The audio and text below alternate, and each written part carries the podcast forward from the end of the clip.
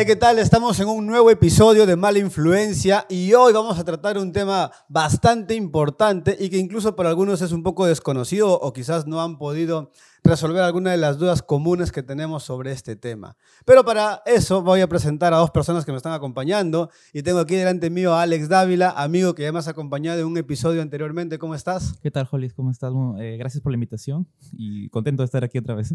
Bacanazo. Y también tenemos desde Chile a un pastor que nos acompañó hace un par de años y del cual he aprendido bastante también en el tiempo que hemos estado aquí en Perú, el pastor José Soto. Pastor, ¿cómo está? Bienvenido. Bien, bien, gracias. Muchas gracias por la invitación, Holly. Estamos ya por iniciar a hablar acerca del Espíritu Santo. Sé que a veces es un poco raro para las personas que nos están escuchando escuchar este término o normalmente lo relacionamos con la paloma que vemos en la película y que desciende del cielo y se posa sobre Jesús. Entendemos eso por Espíritu Santo y la mayoría de gente lo ha relacionado así, ¿no? Los cristianos tenemos un concepto un poco más amplio y hemos ido viendo incluso algunas cosas a las que llamamos manifestaciones o a las que hemos podido comprender, ¿no? Pero ahondar en el tema, para ahondar en esto, vamos a ir conversando con, con el pastor y vamos a ir conversando también con Alex e ir entendiendo más de esto. Y empezamos con lo básico. ¿Qué sería el Espíritu Santo? Entonces vamos a iniciar con Pastor José, coméntenos qué es el Espíritu Santo. Así va a decirlo en corto y directo. No sé cómo ustedes le dicen así como la firme cuando quieres decir algo, eh, declararlo fuerte. El Espíritu Santo es Dios y es no menos que Dios, no es más que Dios, sino que es Dios mismo en medio de nosotros. Eso. Entonces, definitivamente el Espíritu Santo es el mismo Dios en el que creemos. Alex, Exactamente. O sea, si queremos ir a una definición quizás eh, no un poco más técnica, es la tercera persona de la deidad, pero sin embargo es completamente Dios. ¿no? Cada una de las personas, ese es un misterio, ¿no? Que no lo entendemos. Cada una de las personas, si bien es cierto, una no es igual a otra, pero cada persona no es, por ejemplo, un tercio de divinidad. No es una tercera parte de Dios, sino que es completamente Dios también. Wow. Exactamente. Exactamente, qué bueno lo que dice él, porque la gente tiende a entender que el Espíritu Santo es como un poquito de Dios. Jesús es otro poquito de Dios. no, Dios no se puede repartir por poquitos, es Dios en sí. Y claro, como dice también él, hay una tremenda discusión acerca de cómo explicar la Trinidad. Tres en uno, entonces eso déjeme solo a los teólogos porque hasta el día de hoy no han podido explicar claramente y yo creo que porque en nuestras mentes humanas es difícil entender ¿cierto? este fenómeno. Pero como dice él, no es un poquito de Dios, es Dios en pleno, pero en una tercera persona. Qué bueno, gracias por esa respuesta. Definitivamente. Y sabemos, bueno, ya estamos iniciando con esto y sabemos que realmente es complicado explicar el Espíritu Santo. Yo recuerdo que hace unos años eh, teníamos el programa de radio y hablábamos con otro pastor que nos visitó, un pastor de la Asamblea de Dios, y trató de hacernos también una, una explicación gráfica acerca del Espíritu Santo, donde la mayoría lo logra entender, ¿no? Pero siempre te quedan preguntas, te quedan vacíos y, quedas como que, ok, ¿cómo, o sea, si te explicas, por ejemplo, con un pay de manzana, con una torta o con algo que, que lo divides, termina siendo solo una parte, ¿no? Pero acabamos de declarar de que no es una parte del Dios en el que creemos, sino que es el mismo Dios, pero es en otra persona. Entonces, sé que igual suena muy complicado y como este pasó José Soto, los teólogos y los estudiosos durante estos dos mil años y quizás más tiempo han tratado de explicar qué, cómo, cómo demostrar al Espíritu Santo, pero podemos entender y quedarnos con la tranquilidad de que sigue siendo nuestro mismo Dios y que lo necesitamos de igual manera como necesitamos al Padre y como necesitamos a Jesús. El Espíritu Santo, hasta también donde yo he entendido, es quien está ahora con nosotros en este momento. Jesús dijo, ¿no? Él tenía que ascender para que el Espíritu viniese y esté con nosotros ahora y es nuestro ayudador, nuestro consolador y demás títulos que se le han ido agregando. ¿no? Y, es eso, entonces me, agrada mucho el tema porque he tenido la oportunidad de, estar en diferentes denominaciones y diferentes iglesias y obviamente ver también eh, una forma distinta de ver al Espíritu Santo. La gente no siempre lo ve igual. Algunos eh, lo sienten, otros lo entienden, y, otros simplemente van y creemos ¿no? en, el Espíritu Santo que está morando dentro de, dentro de cada uno. Yo, por ejemplo, entiendo que el Espíritu Santo me ayuda a mí a diferenciar lo bueno de lo malo. El discernimiento. Exacto. Justo la semana pasada un, estábamos con los jóvenes acá y el pastor estaba predicando y uno de los jóvenes nos preguntaba, ¿no? Si el Espíritu Santo me ayuda, ¿por qué sigo pecando? decía, por ejemplo, ¿no? Si Él está dentro mío, ¿por qué sigo pecando? Él, él, creía o entendía de que el Espíritu está dentro y que el Espíritu lo posee y ya le evita hacer cosas malas. Hasta donde yo entiendo, seguimos todavía teniendo la libertad de poder decidir. El Espíritu es un, alguien que nos está guiando y que nos muestra una alerta, ¿no? O sea, si el semáforo está en rojo, es que no puedes pasar. Si está en verde, puedes continuar. Pero depende de ti pisar el acelerador o quedarte parado ahí donde estás, ¿no? ¿Cómo podemos explicar esto? Bueno, este... dale. No, dale nomás. Dale.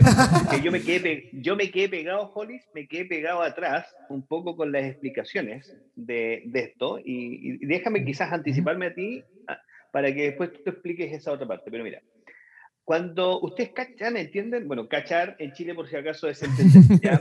Entiendo que, se puede malinterpretar, pero estamos en diferentes países, necesitamos ser misionales, ¿cierto? Entonces ya, voy a hacer mi traducción. Entonces, si ustedes entienden el tema del átomo, el átomo, esa figura que nos muestran del átomo, ¿cierto? Estos rayos, ¿cierto? Ovalados que van a diferentes lugares, el, el, átomo en medio, ¿cierto? Eh, los protones, todo, los electrones, todo eso. Toda esa figura del átomo no es así. ¿Sabían ustedes eso, cierto? Okay. No es así. No es que usted ve un átomo y lo ve así. No, no, no, no, no se ve así. Lo que pasa es que científicamente lo tratan de dibujar, dibujar así. ¿Para qué? Para que el científico tenga algo en la mente y entienda un poquito cómo esto funciona. No es que sea así, pero el mismo científico dice, si no le sirve la imagen, póngase otra. Si lo que tiene que entender es cómo funciona. ¿Me entiendes? Entonces, en este caso del Espíritu Santo y la Trinidad, como si, a ti te sirve el ejemplo del Pai, si, dice, como, ya, que, si te, te, sirve para entender lo que hace bíblicamente, ocúpalo. Para mí, particularmente, la, la, la figura que me daba más paz era del agua en sus tres estados: sólido, líquido y gaseoso. Siguen siendo una, es la misma esencia, pero en diferentes estados y tienes el Padre, ¿cierto? En, en, la parte más sólida, ¿cierto? A Jesús en la parte más líquida y el Espíritu Santo más gaseoso, más etéreo, ¿me entiendes? Pero no dejan de ser agua en sí, ¿me entiendes? Y son parte de la misma, de la misma esencia. Eso, nada más y, le damos con la otra Wow, creo que complementa bastante bien la, la, la explicación de una, bueno, al menos una de las formas de representar al Espíritu Santo. Vamos, Alex. Es que en realidad todas las, y está comprobado, todas las ilustraciones humanas que se han intentado hacer de la Trinidad terminan, la verdad, fallando, no dan en el blanco. O siendo limitadas, ¿no? O, oyendo un error. Por ejemplo, toda la gran mayoría, la del y la del huevo, por ejemplo, no, que la cáscara, la yema, la, la, clara, o, o, la del agua, al final pueden, es peligroso, podemos terminar en modalismo. ¿Qué es el modalismo? El modalismo explica lo que es este, que, que Dios es solamente una persona en tres funciones, tres facetas. Es como, por ejemplo, tú, imagínate cuando te cases, tú vas a ser, en algunos momentos, vas a ser esposo, luego padre, hijo, pero sigue siendo una misma persona. Entonces, en el, el, problema con lo del agua es de que al final no tenemos tres personalidades distintas en el agua. O sea, no son tres es aguas que al mismo tiempo son un solo agua, sino que son, es, un, sola, un, un, un, solo líquido, una sola sustancia que solamente cambia de, este, de, estados, pero nunca se ven los tres estados presentes en, un, o sea, ¿cómo tienes un agua que al mismo tiempo sea, que esté ahí, comunicándose, amándose, el gaseoso con el líquido y el sólido? Por eso es muy difícil. y, y, yo quiero decir algo, el, el, ser humano, mejor dicho, los mejores teólogos, intentando explicar la Trinidad, es como una hormiga intentando entender tu smartphone. Así de, o sea, imagínate, va a ser... Va a ser complicado. Y nos va a ser muy complicado a nosotros también tratar de encontrar una mejor ilustración. Pero como decía Pastor, eh, al menos tenemos una manera de poder entender e interpretar, ¿no? O sea, igual es complicado porque nos va a costar ponernos de acuerdo y definir realmente cómo de representar al Espíritu Santo. O sea, no, no lo vamos a lograr con, con ninguna de, nuestra, de nuestras limitaciones que tenemos mentales para poder explicar, ¿no? Lo que yo sí quiero rescatar es lo que decía el pastor hace un momento los científicos y, el ser humano lo que busca es siempre una representación ah, para poder dar al menos una descripción de lo que quiere explicar, ¿no? O sea, Dios mismo, no tenemos forma de explicar cómo es Dios ni, ni, ni todo su amor. Es muy, muy difícil, no podremos hacerlo nunca quizás porque obviamente estamos muy por debajo de Él, pero tratamos al menos de crear algunas figuras para poder explicar, ¿no? Y hay que tener siempre cuidado con las cosas que podemos utilizar, eso es cierto. Claro, por eso no sé lo que hay que tener, Lo que hay que tener mucho cuidado son con las interpretaciones literales de llegar y decir, no, es que esto es así. Y es por eso que el predicador, el profesor, tiene que guardarse mucho, decir, el Espíritu Santo es como el agua. Es usted ah, No, no, no, no, no, no, no. Si a usted le sirve verlo así, véalo, porque inclusive Dios, al revelarse en la Escritura, se va revelando en formas humanas o en cosas humanas o por medio de cosas humanas. Tenemos la teofanía, ¿cierto? La, ¿cierto? Y todo este tipo de cosas. ¿Para qué? Para que el hombre entienda un poquito qué es Dios, pero no, no significa que le, le conozca por completo, absolutamente, no, no podría hacerlo, pero él en formas humanas, ¿por qué? Entendamos esto mentalmente, pues nosotros asociamos todas las cosas con lo que conocemos. Exacto. Entonces, por eso que dicen cuando empiezan a, a, identificar, ¿cierto? Estos seres espirituales que parecían, tenía cara de águila, cara de león, cara de hombre. Lo que está pasando, ese hombre está buscando figuras en su cabeza, ¿cierto? Para relacionar. de a qué se parece. No es que sea exactamente así. Entonces, muchas veces los interpretadores literales, como, como está diciendo mi amigo ahí, quieren ponerle una persona con una cara de león aquí, una cara de águila acá. No, lo que está tratando de hacer el, el que está viendo la, la, visión es asociarla con las imágenes de cosas conocidas en su mente. Eso, nada más. Wow, definitivamente. Entonces, creo que con eso vamos dando un poco el concepto de lo que tratamos al menos de explicar acerca del Espíritu Santo. Pero vamos, vamos con lo siguiente, ¿no? Lo que trataba de hacer un momento de comentar y era, ¿cómo podemos identificar o cómo un cristiano demuestra que tiene el Espíritu Santo dentro? Porque eso también hay que aclarar. El Espíritu Santo lo tienen o no lo tienen todas las personas. O sea, hablando en totalidad. Sería en todo caso todos los cristianos, ¿no? Claro. ¿Cómo sería contigo, Alex? El, bueno, en, Romanos 8 dice, eh, aquel que no tiene el Espíritu de Cristo no es de él. Entonces los del mundo no son de Cristo porque no tienen el Espíritu Santo. Y no puede haber un cristiano que no tenga el Espíritu Santo. Si no, no sería cristiano. Eso es lo que, ¿Qué es lo que te hace cristiano? Ir a la iglesia, servir. No, tener el Espíritu Santo. Definitivamente. Entonces, y lo vas demostrando conforme vas siendo guiado por ese Espíritu Santo que tienes, ¿no? Pastor, ¿cómo demostramos que tenemos el Espíritu? Interesante, me encantan las respuestas bíblicas, pero tienes que pensar esto. El Espíritu Santo no puede ser em, como, no, puede, no es excluyente, está tratando y opera en medio de nosotros, ¿cierto? Como Dios mismo, omnipresencia, ¿cierto? Tiene sus mismos atributos, está ahí. Lo que pasa es que nosotros al recibirlo permitimos que Él habite dentro de nosotros. Ese habitar se genera, eh, se genera para nosotros, ¿cierto? Lo, lo, lo podemos sentir, decir, yo lo siento, pero eso es bien subjetivo. Son los frutos del Espíritu Santo en nosotros, lo que demuestra que nosotros somos cristianos. De lo contrario, tenemos un montón de gente que dice, yo soy cristiano, soy apóstol, soy cualquier cosa, pero si no soy capaz de probarlo por los frutos, y ahí está, hay una respuesta clave, por los frutos los conoceréis. Y estamos hablando que los frutos son diferentes a los dones, y muchas veces, veces la gente cree ¿cierto? Que por este hombre tiene dones, ¿cierto? Este tiene el Espíritu Santo. Y no es así. Son frutos del Espíritu destacado ahí en Gálatas, ¿cierto? 5, 21, 23, empieza a hablar de estos frutos. ¿Y qué tiene que conllevar que tú tengas el Espíritu Santo? Que va, hay un proceso de cambio que ha iniciado en ti. Y esto empieza a notarlo los otros y la gente puede decir, wow, ¿qué le pasó a este hombre? El no cristiano no va a entender qué miércoles le pasó, ¿cierto? Pero nosotros sí estamos entendiendo, ¿cierto? Que, wow, el Espíritu Santo está haciendo su trabajo de, de dentro hacia afuera en esto. Eso. Por eso Jesús nunca dijo, por sus dones los conoceréis. Era por sus frutos. absolutamente. Definitivamente. Eh, muy buena eh, separación de términos, ¿no? La parte del don y del fruto, ¿no? Entendemos como dones cosas eh, extraordinarias y fuera de lo común que una persona puede tener, adquirir o hacer, ¿no? Y como fruto, algo que uno demuestra. Una evidencia. Además, date cuenta que el, el don se puede falsificar, el fruto no. ¿Te das cuenta de eso? Uno, como dices, ¿no? uno puede, no sé, hablando en términos de, dones naturales, ¿no? Uno puede demostrar muy, mucha habilidad en el fútbol, pero uno puede demostrar o mentir con la habilidad de la humildad o con la habilidad de la paciencia, que es un fruto, ¿no? Uno no puede falsificar este tipo de cosas. Claro, acuérdate, por ejemplo, aquí en lo que es este Mateo 7:22, que dice, eh, Señor, no profetizamos, no echamos fuera demonios, no hicimos milagros, pero nadie puede venir y decir, Señor, no fui humilde, no me a mi prójimo, no me enemigo, no, pueden falsificar el, don, el, fruto, pero sí el don, ¿ves? Mm, ahí a mí me gusta, bueno, soy cristiano out of the box, me gusta el, los, los ejemplos, porque hablo a gente que muchas veces no es cristiana, católicos y diferentes personas. Es igual que usted tenga un árbol, yo tengo un árbol de manzana, precioso el árbol, y para Navidad lo arreglo eh, con, con, cositas bonitas, con estas eh, pelotitas de colores, cierto luz y todo el asunto.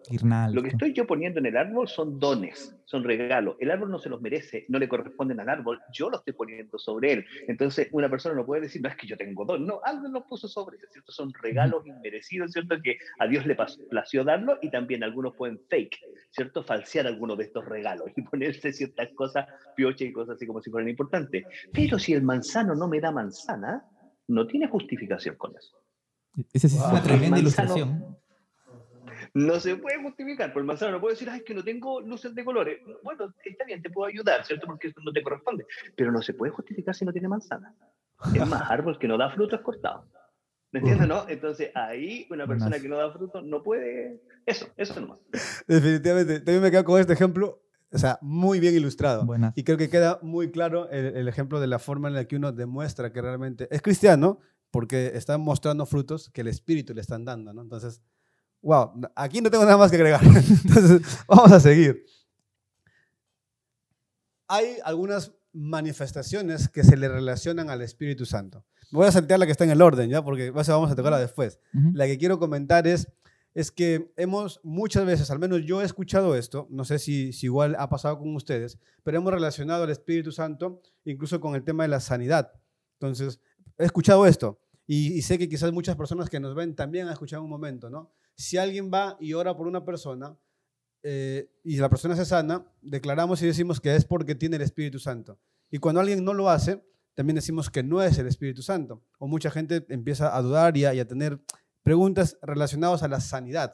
¿Por qué? Incluso se ha visto quizás un poco manoseado en, en algunas partes de, de, América Latina, más que todo, quizás también en África, donde se han visto manifestaciones de sanidades y cosas por el estilo, que se han relacionado al Espíritu Santo o a la espiritualidad de la persona que ha, ha sido parte de esta sanidad, ¿no? Y se le atribuye a la persona muchas veces. ¿Cómo, ¿Cómo podemos entender esto, el tema de la sanidad relacionando con el Espíritu Santo? ¿Quién quiere iniciar? ¿Quién de los dos? No, no, mi amigo primero, me encanta. Eso, eso responde a... Gracias por la oportunidad. Es, este, eso responde a la pregunta, ¿de quién depende una sanidad? ¿De la fe del enfermo? ¿De la quizás llenura del que ora? ¿O de Dios? Esa es la gran pregunta porque hay tres posibilidades. A veces a mí me han enseñado que depende de la fe del enfermo. Dicen, no importa que venga un predicador en pecado, no importa, si tú tienes fe, te vas a sanar. Luego dicen, no, no importa si no tienes fe, la cosa es la unción ¿no? del predicador. Si él ora por ti, te vas a sanar. Pero hemos visto que ambas han fallado. Nunca, nunca, no siempre, no, incluso en la Biblia, personas que tenían una super fe no se han sanado. Pablo, este, ¿no? Trófimo, Timoteo. ¿Quién va a dudar de su fe? ¿Quién me puede decir, no, seguro no tenían fe? No se sanaron de sus enfermedades, que las describen muy bien. También la enfermedad del predicador. Muchas veces los apóstoles quisieron incluso reprender un demonio. ¿Qué pasó? No podían. No podían. ¿Qué pasó con su fe? ¿Qué les faltó? Y todavía, bueno, a veces sí Jesús le dijo, hombre, poca fe. Pero incluso el mismo Pablo, ¿por qué no lo sanó a Timoteo? Tenía sus malestares de estómago. ¿Por qué no se sanó el mismo? ¿Por qué no se sanó el mismo? Señor, sáname de mi aguijón ¿no? en la carne. No se pudo sanar el mismo. Sin embargo, cada vez que Dios ha querido intencionalmente sanar a alguien, nunca ha fallado eso. Siempre sí o sí se ha sanado, se ha levantado. Y también cuando Dios en sus propósitos, porque Él tiene planes que son misteriosos para nosotros, Él ha querido usar una enfermedad muchas veces para formar algo en el, en el carácter del creyente, como vemos en Pablo, simplemente Él no ha sanado, porque es su designio, no se puede modificar su designio. Entonces la sanidad, como nos describe Alex, viene de Dios definitivamente, ¿no? Entonces podemos ser utilizados en medio de nosotros como instrumento, como parte del milagro, pero viene de parte de Dios el, el milagro de la sanidad. Pastor. Bueno, yo eh, aporto, bueno, aporto lo que dice él. En alguna, en una cosa no estoy de acuerdo. Soy un creyente de, de, la bondad de Dios por sobre todas las cosas. Es más, tengo alguna estadística ahí puesta. Pero en el sentido que Dios no provoca enfermedad, no podría provocar enfermedad. Pero lo discutimos eso. No, lo permite. Solamente lo permite. enfocarme en esto. Claro. Entonces aquí enfocarme en esto. Primero, como dice él, está muy claro que no todas las veces funcionó el mismo asunto en un momento Jesús dice, hombre, ¿por qué le faltó la fe? Y él echó fuera a los demonios. En otro, una persona dice, eh, ¿tiene fe? No, no tengo fe. Y lo sanó igual, entonces no dependía de la fe de la persona, ¿cierto? En otra ocasión los discípulos decían, Señor, ¿quién pecó aquí? Este, no, nadie pecó, o sea, no era por cosa del pecado, no era por causa de la persona, sino que Dios se tenía que glorificar. O sea, si es que tú mandas un periodista a seguir a Jesús para entender la clave de cómo sanar a la gente, yo creo que el periodista se vuelve frustrado. ¿Por qué? Porque no había una receta, ¿cierto? A este le faltaba fe, le ponía fe, este se sanaba al tiro, el otro se sanaba después, un escupió en el suelo. Entonces yo creo que si alguien quiere hacer una receta no resulta. Pero sí la, la soberanía de Dios. Esa presencia de Dios en ese lugar es demasiado importante. Es más, creo que la orden no es ir a sanar a los enfermos, es orar por los enfermos. ¿cierto? Entonces, la misión que tenemos nosotros no es sanarlo, sino que nuestra misión es orar, ¿cierto? Ahí, ¿cierto? En esa oración nosotros cumplimos nuestra misión. Es más, nuestra, nuestra misión no es salvar la gente, nuestra misión es predicarles de la salvación, ¿cierto? Tampoco es que obligarlo a que se arrepientan de los pecados, no, es, es confrontarlos con los pecados. Pero muchas veces nosotros creemos y, lamentablemente eh, gente se ha tergiversado y se ha hecho como famosilla haciendo este tipo de cosas. Entonces yo siempre digo, mira, si el poder estuviera en él para sanar, eh, llevémoslo a los, a los hospitales que tenemos, los hospitales que están ahí, y, ya, y, y, que, y que limpie toda la sala de urgencia. ¿Y por qué todos no se sanan? ¿Y por qué, ¿y por qué no se hace eso? ¿Me entiendes? Entonces hay un misterio de irrupción del reino en medio de estas situaciones donde creo que nosotros no nos podemos meter. Lo que no podemos hacer es dejar de orar y seguir el mandato que Él nos dio. Ahora, cuando uno se sana, el otro no se sana, malamente podríamos echarle la culpa al que está enfermo. No, es que usted no tenía fe y lo dejamos más mal todavía, no sano, y más encima concojado por eso. Y tampoco deberíamos tomarnos eso en nuestro lugar. ¿Por qué? Porque si no, después no oramos por nadie. Creo que esto sigue quedando en la soberanía de Dios y hay que tener cuidado con interpretar que si es que yo tengo el Espíritu Santo, ¿cierto? Esto pasa.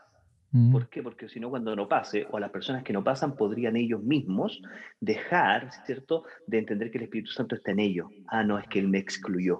No es que como yo no hablo en lenguas, como yo no sano, como yo... No, el Espíritu Santo no está conmigo.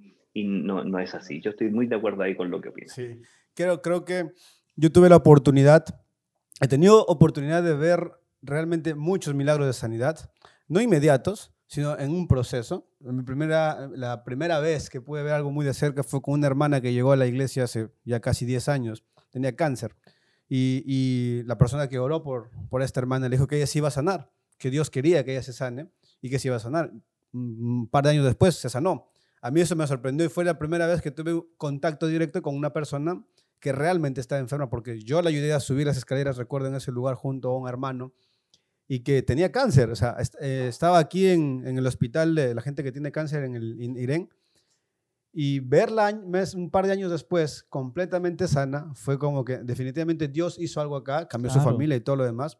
Y hace un par de años, en el 2019, estuve estando en Chiclayo, entendí algo de lo que Pastor Soto acaba de decir. Nuestro trabajo no es necesariamente ir y sanar a las personas. Nuestro trabajo es ir a orar, por estas personas por, para que sean sanas, sea en el ámbito físico, incluso en el ámbito emocional y en el ámbito espiritual, porque estamos todos perdidos y enfermos en nuestros pecados. Yo recuerdo bajar del tercer piso o cuarto piso, creo que era donde estaba el auditorio, donde estábamos en el evento en el CIMA con el pastor Soto en el 2019, y verlo, pastor, sentado en las escaleras orando por una chica porque está enferma, creo, si no me acuerdo, algo así, algo, algún malestar tenía y el pastor estaba orando por ella, ¿no? Entonces yo, yo solo observé y seguí de largo porque tenía que hacer cosas, ¿no? Y no entendía bien lo que ocurría. Tenía, tenía la idea de que quizás estaban orando por algún problema emocional. Ya estando fuera de, la, reunión que se estaba dando, la chica la escucho conversar con una de las, de las que estábamos ahí armando el evento y comenta que ella tenía un fuerte malestar desde el día anterior pero que después de la oración ella se sintió mucho mejor y que obviamente ya pudo continuar con todas las actividades. Entonces me puse a pensar, ok, el pastor tiene el poder para poder sanar a las personas, ¿no? Y me acuerdo que se lo comenté a alguien y me dijo, eh, creo que todos tenemos el poder, todos tenemos la, la, misma de repente obligación de ir a orar, el problema es que no todos queremos hacerlo. Me dijo, ¿cuántas personas de repente caminaron igual que tú al costado de ella y que pudieron orar por la chica, pero nadie lo hizo? Pastor, lo hizo en ese momento, la apoyó en el momento que necesitaba una oración y el Señor y el Espíritu Santo hizo el trabajo en este momento, ¿no? Fue parte del milagro, pero no fue el hacedor del milagro, que es a veces lo que confundimos nosotros, ¿no? Entonces fue como que un clic también en ese momento en mi cabeza y dije, ok, voy entendiendo un poco más de cómo opera el Señor con nosotros y cómo nos puede utilizar, ¿no? Entonces, eso era un poco lo que quería comentar y definitivamente me está agradando un montón la conversación, hay muchas cosas que el Señor nos está enseñando. Y, y ya hablamos un poco de la sanidad. Alex, ¿cuál ha sido de repente tu experiencia con el Espíritu Santo y cómo has tenido tú la oportunidad de, de, conocer de Él? Porque dijimos hace un momento, algunos lo sienten, otros lo entienden, otros simplemente creen en Él. ¿Tú qué experiencia has tenido? Ya, mira, yo, el Espíritu Santo, la, mi primera experiencia ha sido, pienso yo, la de la regeneración, de traerme de muerte a vida. Esa es la que te marca, digamos, por el resto de tus días. Pero después hay un proceso y yo siento mucho, muy presente el Espíritu Santo en el proceso de santificación. Eh, cada vez que, me confronta, cada vez que, por ejemplo, hago algo mal, sea o quizás ante nuestros estándares humanos muy grave o muy leve. Quizás en algún momento, no sé, mi mamá me puede desesperar, me sacó de quicio, le sea voz, y luego ahí está el Espíritu Santo como una aguja. Me dice, ¿cómo vas a hacer eso? Si la ley de Dios dice que tienes que honrar a tus padres, así honrarías a tus pastores. O, quizás con algún hermano, quizás me, me, pasé de la raya, ¿no? Tuve una actitud incorrecta. Y el Espíritu Santo, créeme, te va a estar incomodando, no te va a dejar ahí. ¿Por qué? Porque Él es santo. Él, él es, o sea, si, si otros tratáramos de concebir su nivel de, digamos, de pureza comparado con nosotros, pero ese es un gran trabajo. A veces uno dice, yo quiero sentir el Espíritu Santo de una manera totalmente, wow, sobrenatural o algo, no sé, ¿no? Como que se levante el techo y llega una luz. Pero ¿por qué no vemos al Espíritu Santo ahí, por ejemplo, incitándonos a amar a nuestros enemigos? Que eso es lo, yo creo que de todo el cristianismo, para mí eso es lo más difícil. O sea, esas personas quizás que te hicieron mal, que hablaron mal de ti, que procuran tu mal y que el Espíritu te lleve a orar por ellas. Y, y que tú te lleve el Espíritu, porque quizás tú reconoces que no puedes, a decirle, por favor, enséñame a amarlos porque no puedo en, en, mis fuerzas, en mi humanidad, no lo puedo hacer. Y el Espíritu te lleva a hacerlo. Eso, al menos para mí, es mucho más sobrenatural que cualquier otra cosa porque normalmente en nuestra humanidad uno no, no puede, y nuestro orgullo, ¿quién va a orar por sus enemigos, por la gente que le ha hecho mal? Y cosas por el estilo, ¿no? Morir a nuestro orgullo, morir a, a tantas cosas que, que, que, otros para otros decimos, bueno, no, no, no, es, no es inmoral, al, al, escandaloso, ¿no? Como lo sexual, pero ahí también el Espíritu está trabajando. Y esa es mi experiencia, ¿no? Siempre digamos, eh, incomodándome. También lo que a mí mucho me tocó, un versículo que a mí me marcó, fue cuando, creo que está en Juan, que dice, eh, cuando el consolador venga, ¿no? El Espíritu os guiará a toda la verdad. Yo siempre le decía, Señor, yo no quiero ser, o sea, proclamarme como el dueño de la verdad, pero guíame porque yo no quiero adorarte de forma incorrecta, yo no quiero enseñar de forma incorrecta porque ya había sufrido un trauma de haber sido líder y maestro y haber enseñado cosas incorrectas. Así que dije, no quiero volver a cometer y guiar personas por una senda incorrecta, así que guíame tu verdad. Y, cuando uno estudia la Biblia, yo creo que no, no, no está estudiando como que un libro de historia, un libro de matemáticas, donde simplemente, bueno, pues lo lees y ya. No, aquí tienes que pedir una iluminación, una guía más que todo. Y aunque no lo creas, eso es, eso es algo recontra sobrenatural. El Espíritu te guía a entenderlo y te guía a, como tú dijiste al comienzo, en el discernimiento. A no leer algo y decir, mmm, seguro el Espíritu Santo es una fuerza o es no, no, entonces te lleva a, a, a la verdad. Y no solamente a mí a, o a algunos, si uno ve los 2000 años de historia, y lo he visto porque me gusta estudiar eso, tú sabes, el Espíritu ha guiado a la iglesia entera.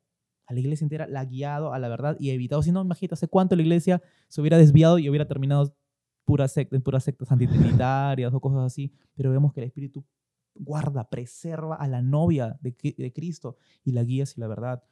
Eso es un milagro tremendo. Al igual que también son tremendos los milagros de sanidad, que también he sido testigo, pero también no podemos negar que eso es un milagro tremendo. Definitivamente, el, el cambio en la persona es el, el, milagro más, no sé, más resaltante y más importante, creo yo, ¿no? Porque te puede sanar, sí, pero el Señor de los diez leprosos, solamente uno fue cambiado y los otros nueve fueron sanados, sí, Imagínate. bien, gloria a Dios por la sanidad, pero no ocurrió más, ¿no? Y me parece muy importante esto, ¿no? Lo, lo que tú mencionabas, de que una de las cosas que de repente más deberíamos rescatar, no sin menospreciar ni dejar de lado las demás cosas que ocurren uh -huh. en, en, torno a la salvación, es obviamente esta parte, ¿no? Ser salvados y ser transformados y ser redimidos.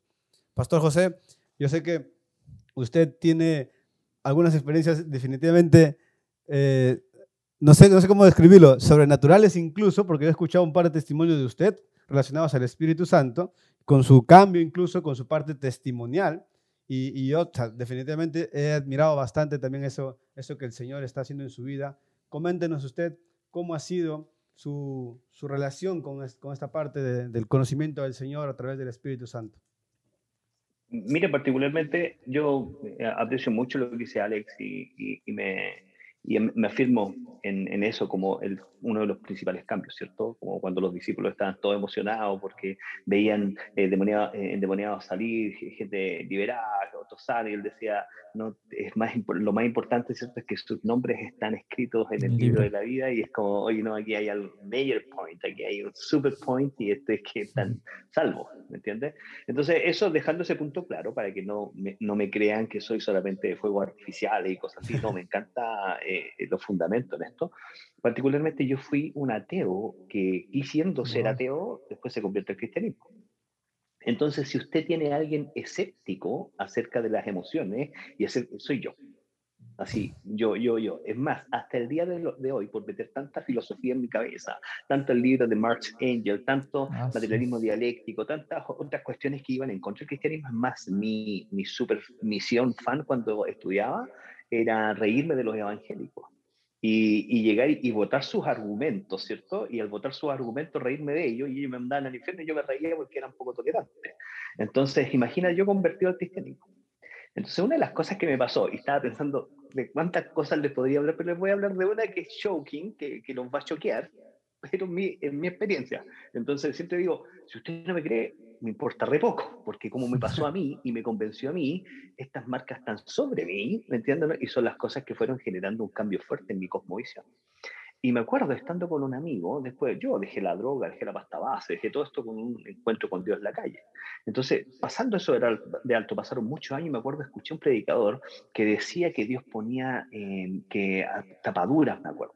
Y estaba el hombre hablando, teníamos nosotros una iglesia grande acá en Las, en las Condes, en Santiago, un lugar de, muy, es como, es como San Isidro, como San Isidro, ¿cierto? Eh, gente muy intelectual, gente inteligente, ¿cierto? Gente que, de universidad, y está este hombre hablando acerca de las tapaduras, y yo me siento mirándolo de lejos, ya llevando años en la iglesia, diciendo, oh, charlatán, charlatán. Y empiezo así como de charlatán, y decía, y yo agachaba la cabeza, porque mi mente no me dejaba escucharlo a él sin cuestionar lo que él estaba diciendo.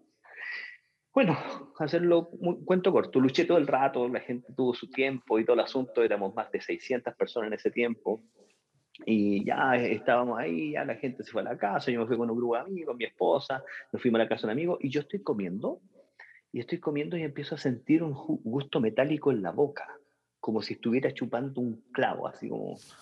Y yo estoy comiendo y no podía dejar de comer, o sea, no podía hacer comer, así como salivando, como cuando estás chupando, si tuviera una moneda en la boca, échatela, sé que es bastante eh, antigénico, pero así salivando. Y tengo que parar de comer, o sea, no podía comer, y están mis amigos y mi esposa, y me paro, y digo, y voy a escupir al baño, me enjuago, vuelvo, y esto seguía. Cuando llegué, eh, en un momento estoy comiendo, me acuerdo de lo que decía este charlatán para mí, y me paro, me voy al baño, me miro, y no sé si lo ven ahí. ¡Ah! no tenía ninguna tapadura, tenía problemas molares y desde ese día quedé con tapaduras de plata en todos los dientes. Hasta el día de hoy las muestro y la gente las ve como brillan Usted se me dice, ¿qué fue? No tengo idea. Lo único que sé es que conozco bien mis dientes, conocía bien mis dolores, conocía bien mis caries, y desde ahí mi esposa también, y desde ahí nunca más, y es más, nunca más me he cambiado hasta porque se han quedado ahí para la vida. He hecho otras reparaciones dentales en dientes de pero nunca de atrás, porque yo creo que tienen que ser unas seis o siete. Ya, con eso los dejo y le hago un pum a usted. ¿Por qué? Porque lo que Dios quiso hacer en ese momento para mí es romper aquí, decirme que era el más más, ¿me entiende? Y no con un argumento teórico o intelectual que a mí me interesaba, sino con algo que yo no podía refutar. En un momento cuando escuchamos a Juan hablando su testimonio, empieza a decir esto, lo que vieron nuestros ojos lo que tocaron nuestras manos, lo que eh, la vida se nos manifiesta, empieza a hablar de esta realidad práctica de un Dios haciéndose presente. Para mí, yo ya no tenía argumentos contra esto, podría no gustarme la prédica, pero desde ese momento en adelante nunca más cuestioné el obrar del Espíritu Santo. Y aquí, obviamente, que necesito hacer un disclaimer. Y es que el Espíritu Santo no es raro. Nosotros reaccionamos raro a la que el llanto, que el que la cuestión. Muchos se asustan y creen que el Espíritu Santo es raro. No, no, no, no, no. Él no es raro.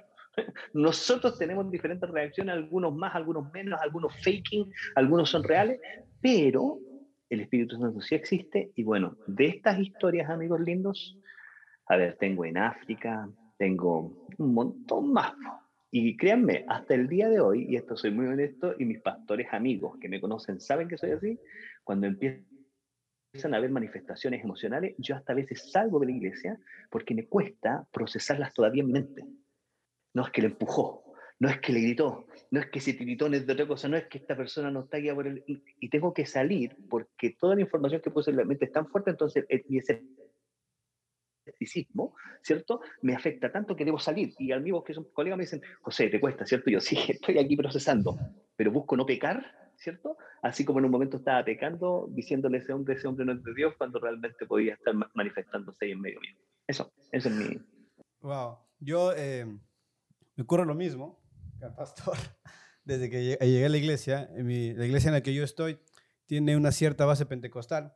Por lo mismo siempre se ha eh, ingerido bastante en el tema del Espíritu Santo, en, la manifestación del don de hablar en lengua extraña, para aclarar el término, y de, las sanidades y todo lo demás. Y a mí siempre me ha costado, desde el principio. Yo he, tenido quizás, de alguna forma, siempre me he relacionado mucho con el pastor José porque me identifico en mi parte testimonial de haber salido también de un barrio muy peligroso, igual que el pastor, de haberme convertido y siempre haber criticado mucho a la iglesia. Uf, mi pastor me ha aguantado bastante, muchas quejas y muchas veces que me he puesto en contra de su opinión.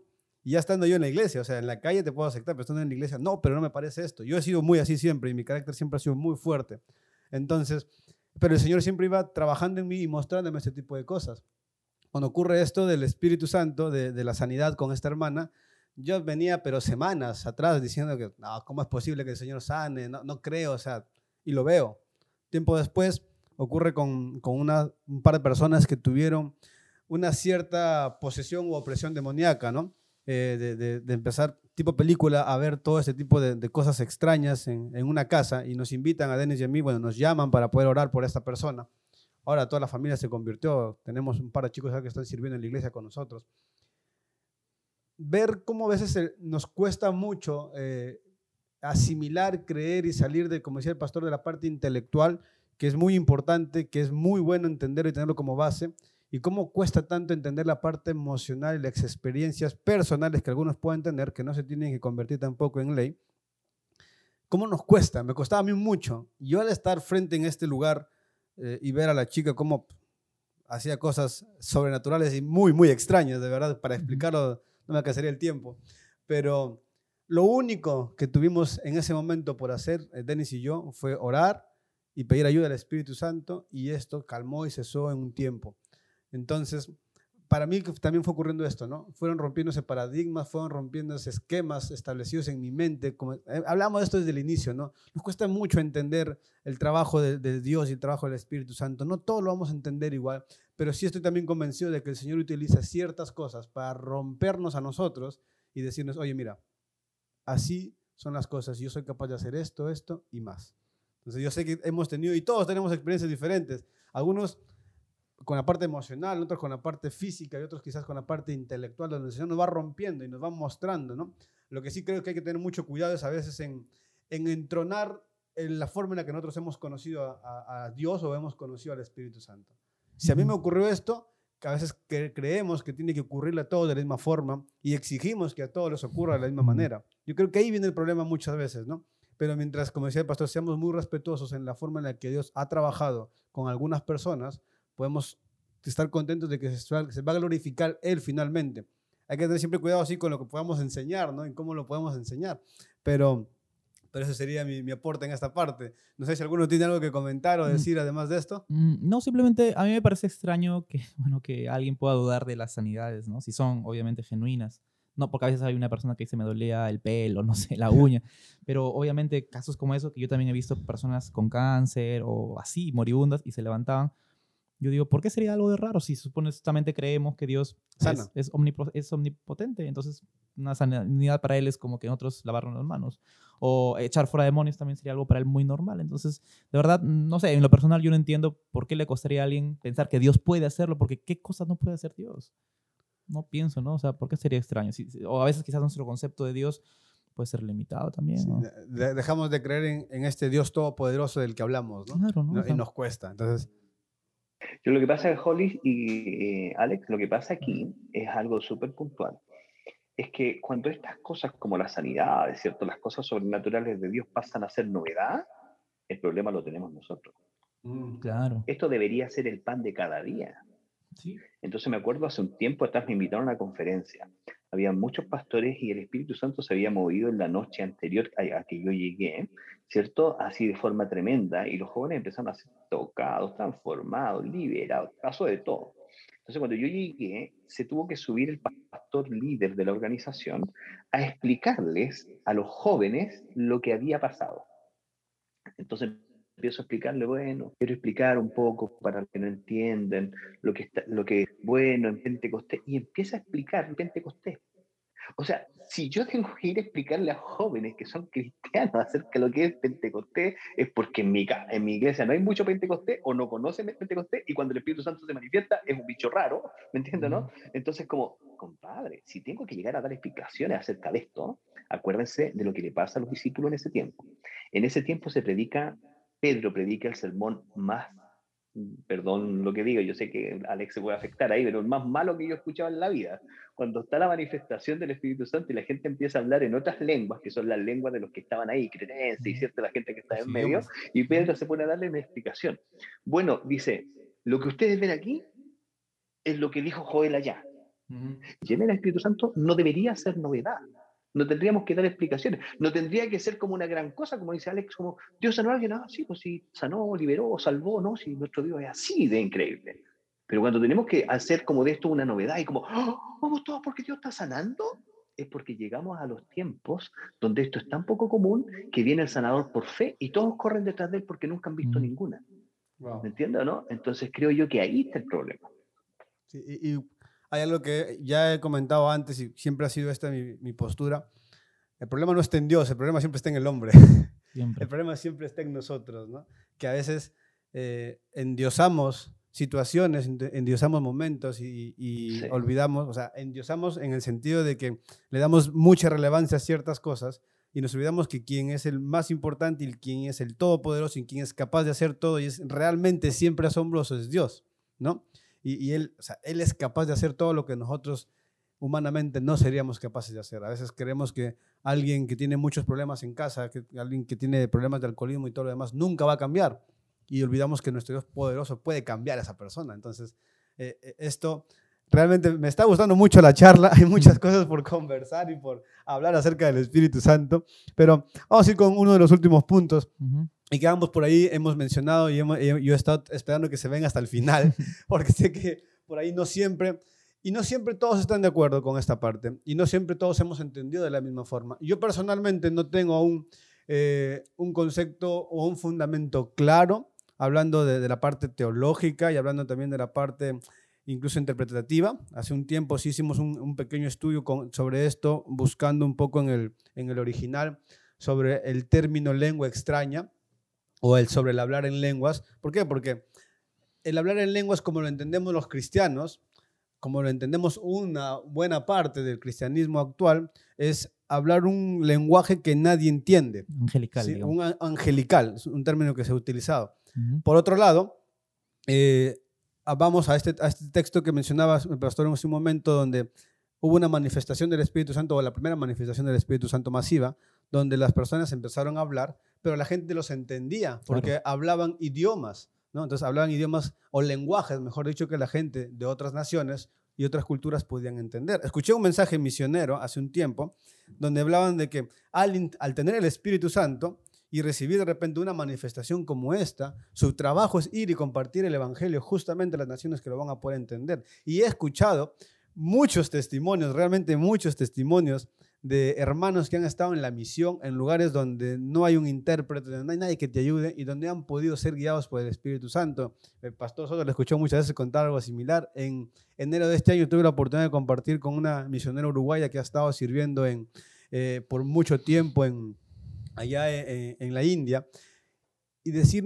contarnos cómo y en Tailandia, y contarnos cómo en Tailandia pudo haber hablado el idioma, no solamente el inglés, sino el tailandés, para poder hablar con presos, con gente que estaba de diferentes lugares por drogas y por X cosas, haber sido guiada por el Espíritu Santo para poder hablar y, ser entendida por estas personas y compartirles el Evangelio. Entonces, yo entiendo, como decía, hice la separación al inicio, ¿no?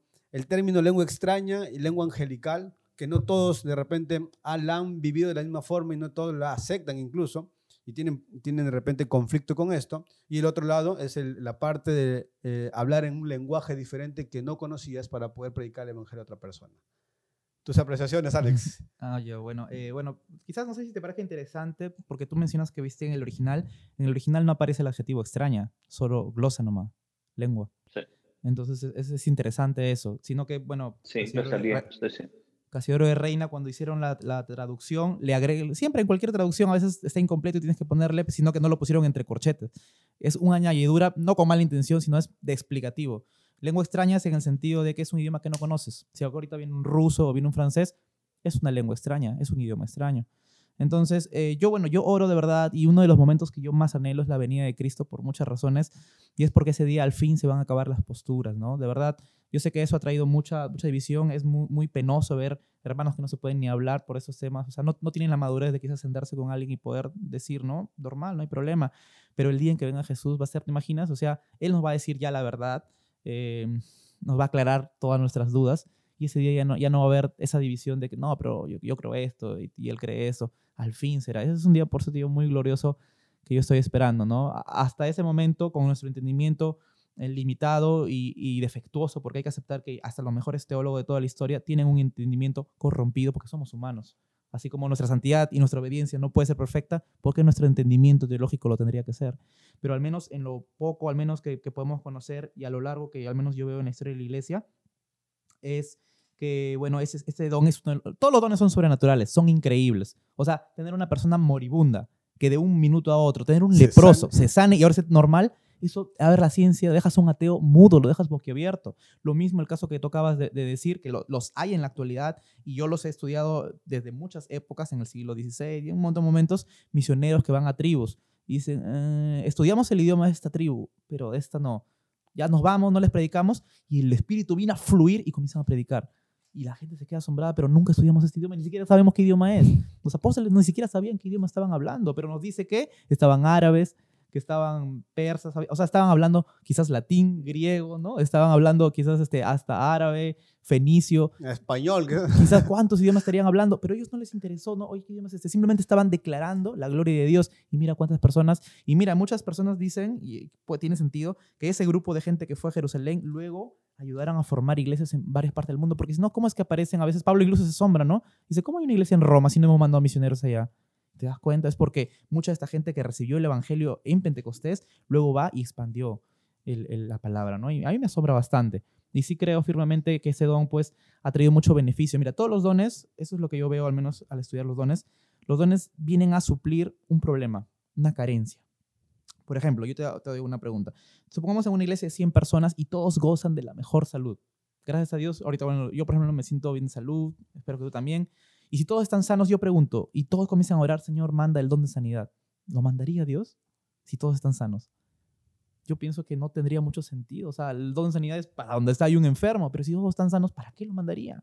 Entonces, del mismo modo, como veo al menos, ¿no? Que los dones vienen a resolver un problema. Están ahí los doce, que saben hablar su arameo quizás algo de hebreo, y Jesús le dijo, id a todas las naciones. Y si yo hubiera sido un apóstol, le diría, ¿y cómo, ¿y cómo? ¿Cómo lo vamos a entender? Ya, yo viajo, me voy a pata, pero yo no hablo esos idiomas. Y ahorita mismo Dios me diría, anda a predicar a otro, a otro lugar, no, no sé hablar esos idiomas. Entonces él le dijo, vayan nomás. Y en Marco dice, ¿no? En mi nombre hablarán nuevas lenguas, echarán fuera demonios. O sea, te das cuenta cómo les da la solución al problema.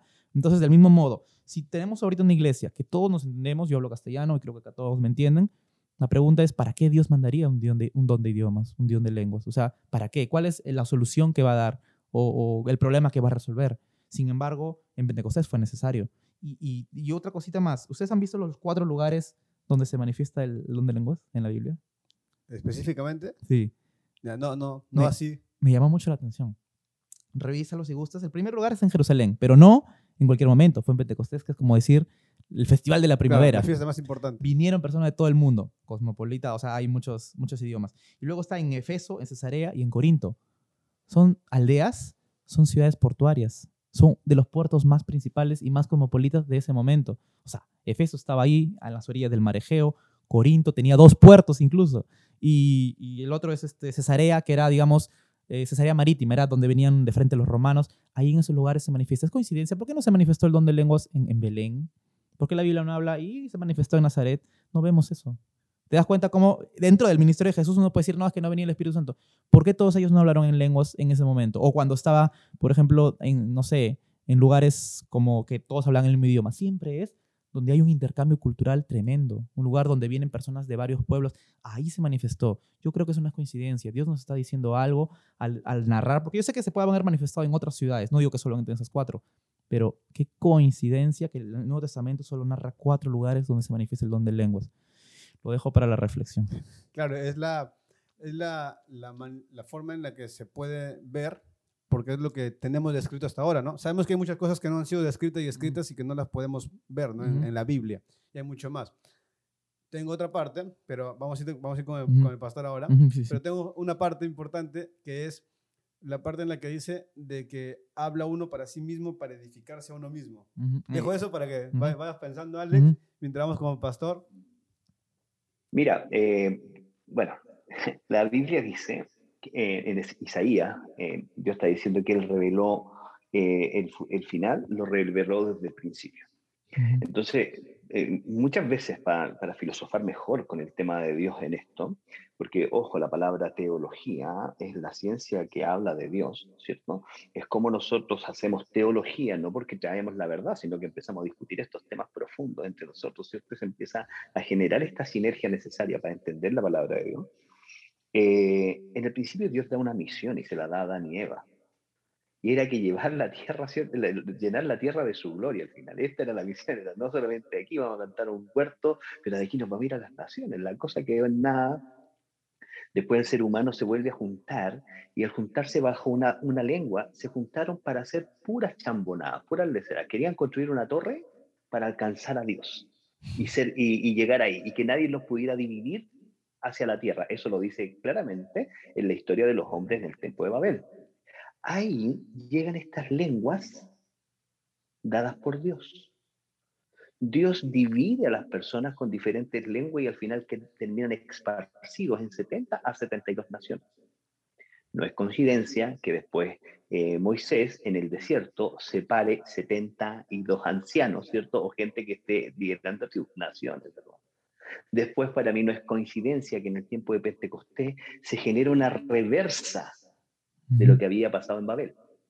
Esas lenguas que ellos los dividieron, ¿cierto? Para que no se fueran en contra de Dios y los mataron a las naciones, hoy día los discípulos estaban siendo entregadas de esas lenguas para llegar a las naciones, para cumplir la misión. ¿Por qué? Porque ¿qué hacen cuando llega la lengua? se ponen a hablar de las maravillas de Dios. No se ponen a construir ni una torre, no. Se ponen a hablar de las maravillas de Dios en la lengua de otros. Y ahí están los otros escuchando y dicen, y estos hablan en nuestras propias lenguas. ¿Y qué hablaban? Las maravillas de Dios. Lo que dice ahí Alex prácticamente están cumpliendo con la misión que Dios tenía desde el principio. Llenen la tierra de mi gloria. Había tomado 12 discípulos. Después de los 12 discípulos, ¿cuánto toma? 72 de nuevo, naciones nuevamente. Después llega y ¿qué les da lo que sale? Que en eso he coincido mucho con él. Los capacita para hacer la misión. Entonces viene el Espíritu Santo y es como que le entrega su morralcito con todos los elementos que necesita. ¿Necesita el Espíritu Santo? Ahí está. ¿Necesita conocer la palabra? Sí. ¿Necesita comunicarse con la gente? Ahí está. Y empieza a darle todo esto, ¿cierto? Para capacitarlos a ellos para que salgan a las naciones a hacer esto. Ojo, en Apocalipsis dice que de todo pueblo, toda lengua, todo tribu y toda nación llegarán a él. O sea, las lenguas sirvieron de algo, ¿cierto? Llegaron hasta esos lugares, la gente entendió las maravillas de Dios y Dios no le está quitando, no, sino que están llegando de todo este tipo de personas, de esta diversidad del mundo, están llegando a adorar a Dios. ¿Cierto?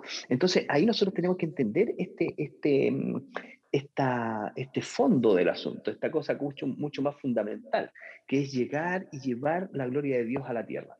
Ahora, ¿qué pasa? Los problemas que tiene Pablo con la gente hablando en lengua es que quieren hablar la lengua para ellos mismos y para sentirse superiores uno del otro. Y es como que Pablo está diciendo, oye, pues yo hablo más lengua que todos ustedes, pero aquí me callo y de qué está sirviendo esta cosa.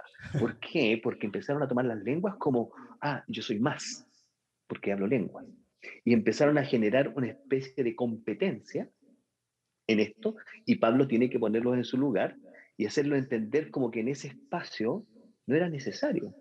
Hazlo en el secreto, hazlo afuera, donde sea, pero en este espacio no es necesario. Es más, hablo una lengua que alguien pueda traducir porque la iglesia está hecha para edificar. ¿cierto? No para demostrar quién es el más más, el mero mero, diría el, el mexicano. Entonces, en este sentido, creo que la lengua sí existe, pero todo el tiempo, como esta historia se va repitiendo, el ser humano vuelve a caer y a lo largo de la historia los moravos hablaron lenguas, ¿cierto? En Pentecostés hablaron lenguas, los diferentes avivamientos hablaron lenguas, pero ah, de repente aparecían nombres como Branham, como Copperland, que empezaron a tomar estas lenguas y decirlas como exclusivas.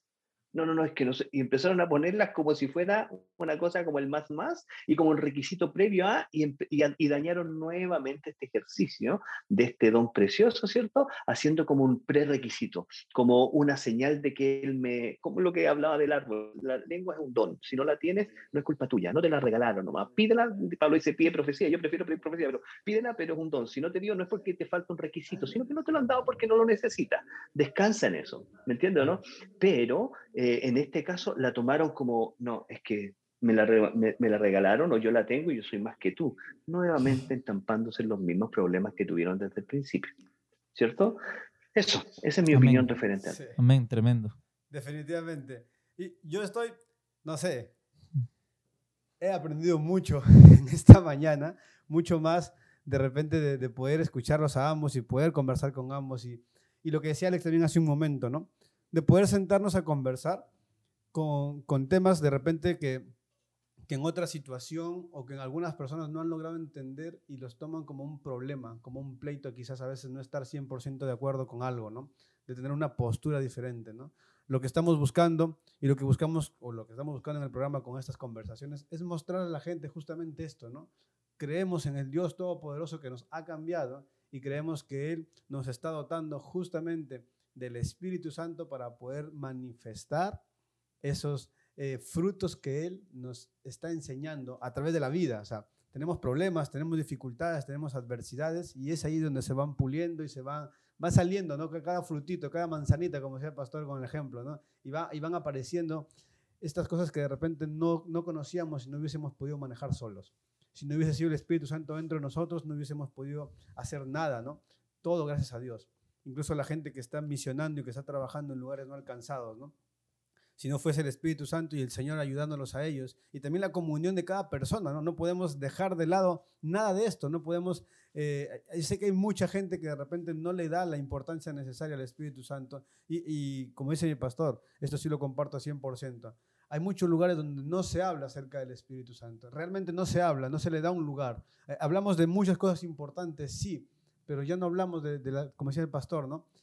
Hay cosas que han ocurrido y que se están repitiendo porque el hombre las sigue transgiversando y las sigue corrompiendo. Somos nosotros los que estamos haciendo las cosas mal. Por eso necesitamos justamente de esta voz necesitamos siempre de la palabra y siempre del estudio y de esa iluminación de la que hablábamos al inicio para poder interpretar e entender de forma correcta y enseñarla igual. Entonces, me, me, me gusta mucho de verdad toda la conversación. Ha sido un muy buen tiempo.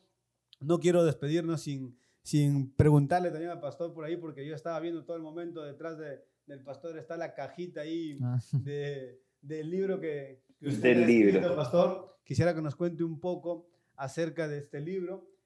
He visto por ahí los live, he visto también cuando lanzó el, el, el estreno, también o la, hizo el lanzamiento del libro de Cristianos fuera de la caja. Cuéntenos un poco de qué trata. Bueno, cristiano fuera de la caja, eh, mucha gente que me conoce me, dice, tú realmente soy el fuera de la caja. Claro, he visto el cristianismo y la necesidad que tenga que salir afuera, así que hice un libro. Eh, lo empecé estando en Lima, por si acaso, así que empecé ahí en Lima trabajando eh, para hacer el libro y en un momento ya concluí habiendo llegado a Chile. Y realmente el libro trato de poner en perspectiva, ojo, el libro es para gente que tiene la mente bien abierta y es capaz de desafiarse en, algunas, en algunos pensamientos porque golpeo mucho la tradición y qué pasa a ser tradición, religión y qué pasa a ser relación con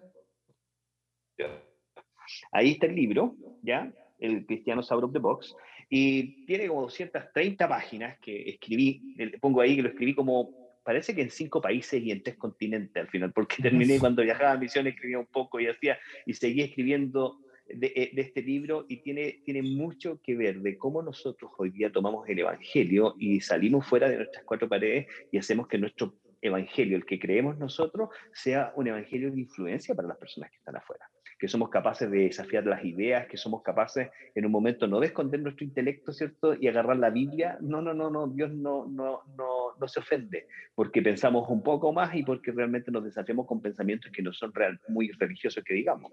Entonces, el libro es un libro contestatario, es un libro bastante disruptivo para algunos, por eso está, el, es más, le quería poner cristiano fuera del closet y no lo quise hacer simplemente con el lenguaje LGTB y que sigan a asustar los hermanos, pero realmente es como cristiano saliendo de su lugar y diciendo, wow, aquí está el mundo y yo tengo respuestas para eso.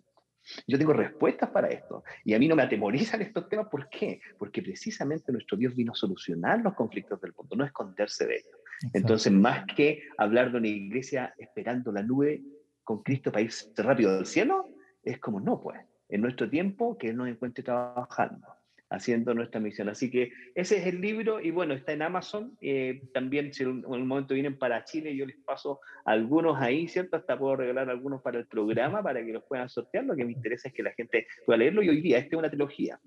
El primero se llama eh, Cristiano fuera de la caja, en este baile nadie sobra. ¿Pero por qué? Porque en Chile en ese tiempo se estaban haciendo las protestas de los bailes de los que sobran. Y yo le digo, no, en este baile nadie sobra. Aquí no, no, no tenemos problema de ricos, pobres. No, no, no. Este evangelio es para todos. El segundo que estoy escribiendo ahora, y que voy en el 25% del libro, lo pretendo terminar ahora en unos dos meses más, se llama eh, Cristianos out of the box, ser o no ser. ¿Cómo es la cuestión? ¿Cierto? Be or not to be, ¿cierto? Pensemos, ¿qué, ¿qué, somos? somos? ¿Somos o no somos? ¿O somos y no somos? Una, una pregunta para los jóvenes sobre todo ahora. Y el tercero también se llama Cristiano sobre the Box, porque una trilogía, pero dice, esta historia la escribimos todos. Y ahí estoy invitando a otras personas que han sido impactadas también por esto y van a escribir ellos mismos. ¿Por qué? Porque ha dejado el liderazgo cristiano de ser piramidal en Cristo. Y aquí todos podemos jugar todos podemos participar. Y hay muchas personas que hoy día quizás no tienen un púlpito, pero tienen ideas y en su corazón tienen un hambre por Dios y tienen, pueden escribir libros así. Así que eso, gracias amigo gracias por preguntar, Holly. Genial, pastor, definitivamente vamos a, a, compartir este libro con la gente y espero leerlo pronto también. Aún no he tenido la oportunidad para poder también, eh, eh, sé que desde que lo escuché a usted, pastor, hace un par de años, en el 2018, allá en Chile, pude aprender bastante acerca de usted y, y ver eh, la forma tan, tan fácil de hacer llegar al mensaje. O sea, nos comparte y los ejemplos que nos ha puesto, las ilustraciones que nos ha hecho, siempre se llegan a entender con claridad lo que usted trata de decir. Y estoy convencido de que el libro tiene mucho de esto que nos va a sorprender, así que búsquenlo. Ahí vamos a poner también el contacto y todo para que puedan eh, adquirir el libro de Cristianos fuera de la caja. No lo voy a decir en inglés porque mi inglés es muy malo. sé que por ahí vamos a, a ir compartiendo. Y Alex, algo que nos quieras compartir de repente para cerrar y ya ir despidiéndonos de este episodio. Mm, bueno, agradecer de verdad, a, agradecerte a ti, a los chicos que también ponen su esfuerzo, sacrifican su tiempo por estar aquí y apoyarnos. Agradecer al pastor, de verdad me quedo muy impactado de conocerlo. Creo que lo había visto ya en, ¿En el festival. En festival, ¿no? Sí, pero estaba muy lejos y estaba al último, ¿no? Pero me ha gustado de verdad esta conversación. Gracias por esa oportunidad. Ha sido muy edificante. Me llevo muchas cosas, muchos recuerdos bonitos y muchas enseñanzas. Gracias, Alex. Pastor, algo para despedirnos que pueda comentar a la gente. Gracias no, eh, a todos los que ven el programa, eh, muchas gracias. Me encanta el nombre del programa, me, encanta, me encantan las cosas que como, como que pegan ahí. Y me encantó el nombre del programa, me encantó el concepto y qué bueno que se reúnan a conversar este tipo de cosas. Qué bueno para el ciudadano de, calle, el ciudadano de a pie, el peruano normal, ¿me entiendes? Que pueda conversar estas cosas y también pueda debatir y que también pueda preguntar. Así que simplemente les agradezco por abrir estos espacios y es, creo que es una carga que también he tenido en mi corazón. Así que me identifican mucho, los bendigo amigos y realmente espero seguir, que sigan ustedes con estos programas ¿cierto? y seguir eh, viendo cómo jóvenes como ustedes se abran espacio. Me encantó las intervenciones de Alex, ¿cierto? Que respetuoso, eh, amante de la palabra, que cuesta mucho en este tiempo, ¿cierto? Eh, Hollis, este corazón, yo conozco tu historia, me impactó tu historia, a ti te impactó la mía, pero es ver simplemente esto, el poder de Dios. Hoy día cuando hablamos del Espíritu Santo, eh, simplemente Él en medio de nosotros hoy día haciendo estas diferentes cosas. Yo creo que quizás nunca me hubiese juntado con Alex y nunca me he juntado con Hollis si no hubiese sido por el Espíritu Santo. ¿Cierto? Él ha provocado esto en nosotros. Así que eso, Dios les bendiga mucho. Muchas gracias. Gracias. De verdad, gracias a ambos por su tiempo, gracias por quedarte hasta el final del video y nos vemos en el próximo episodio.